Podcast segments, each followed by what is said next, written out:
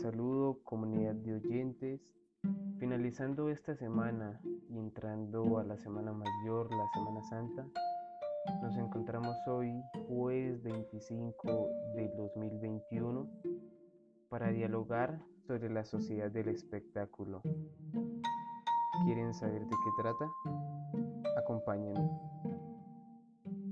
La sociedad del espectáculo planteada principalmente por Guy Debord es aquella que nos lleva a una apariencia de conexiones en las relaciones sociales, entendiéndose por espectáculo, como lo plantea Guy Debord, como una simulación de las experiencias y relaciones reales.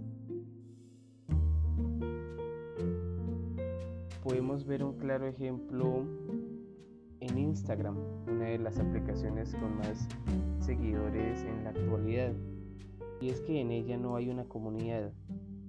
Hay gente que mira las fotos de otras personas, pero jamás hay una interacción de ellas mismas. Solamente se limitan a una contemplación de lo que el otro sube.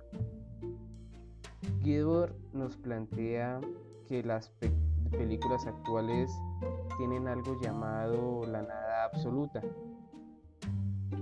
Nos dice que están cargadas de superhéroes y sus respectivas acciones, como persecuciones, peleas, y nosotros, como los que estamos detrás de esa pantalla, simplemente nos dedicamos a estar sentados en una silla y consumir nuestro tiempo viendo estos programas. El cine, uno de los principales artes del mundo, es para el medio una educación en que la gente puede generar el pensamiento y a través del cine debe cuestionarse qué fue lo que miró y reflexionar si le sirve o no y no ser indiferente ante lo que vio. Guidebord nos mostraba en una de sus películas pantallas blancas y negras, sin ningún tipo de diálogo, lo que provoca que no haya ninguna interacción entre el que lo mira para así que se cuestione qué es lo que este mismo reflexiona en las pantallas blancas y negras. Guy Debord dice que la sociedad del espectáculo refuerza la pasividad con que el poder pretende hacer menos al proletariado. Y es que una de las controversias que tiene la, la sociedad del espectáculo es que debe primar la imagen sobre la palabra, pero esto no es del todo cierto. En nuestra actualidad podemos observar claramente que en un almuerzo familiar la sociedad del espectáculo está muy pendiente allí.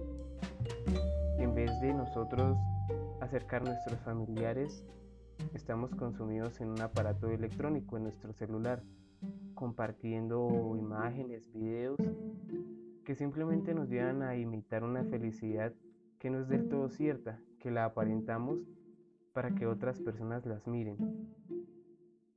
La sociedad del espectáculo es un escape de la realidad, viviendo como ya lo dije a través de pantallas que consumen nuestro tiempo.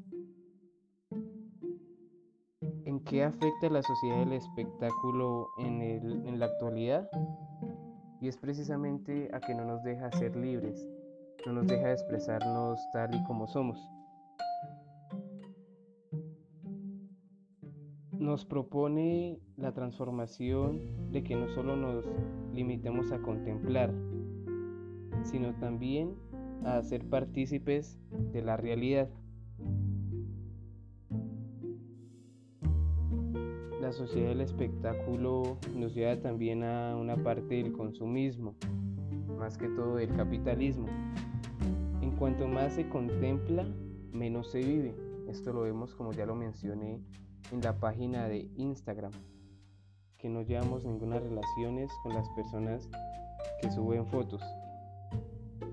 Para terminar, en sí la sociedad del espectáculo es una imitación de la realidad objetiva pero vacía. No es un conjunto de imágenes, sino relaciones de personas mediatizadas por imágenes. La sociedad del espectáculo cancela las realidades, las relaciones con el otro, generando menos encuentros y apreciación de la vida del otro. ¿Qué piensas sobre la sociedad del espectáculo? Querido oyente, te invito a reflexionar sobre esta. O si estamos viviendo en la sociedad actual este espectáculo que no nos lleva a ser tal y como somos. Espero que este diálogo haya sido ameno para todos y espero encontrarnos una vez más. Feliz fin de semana y Semana Santa.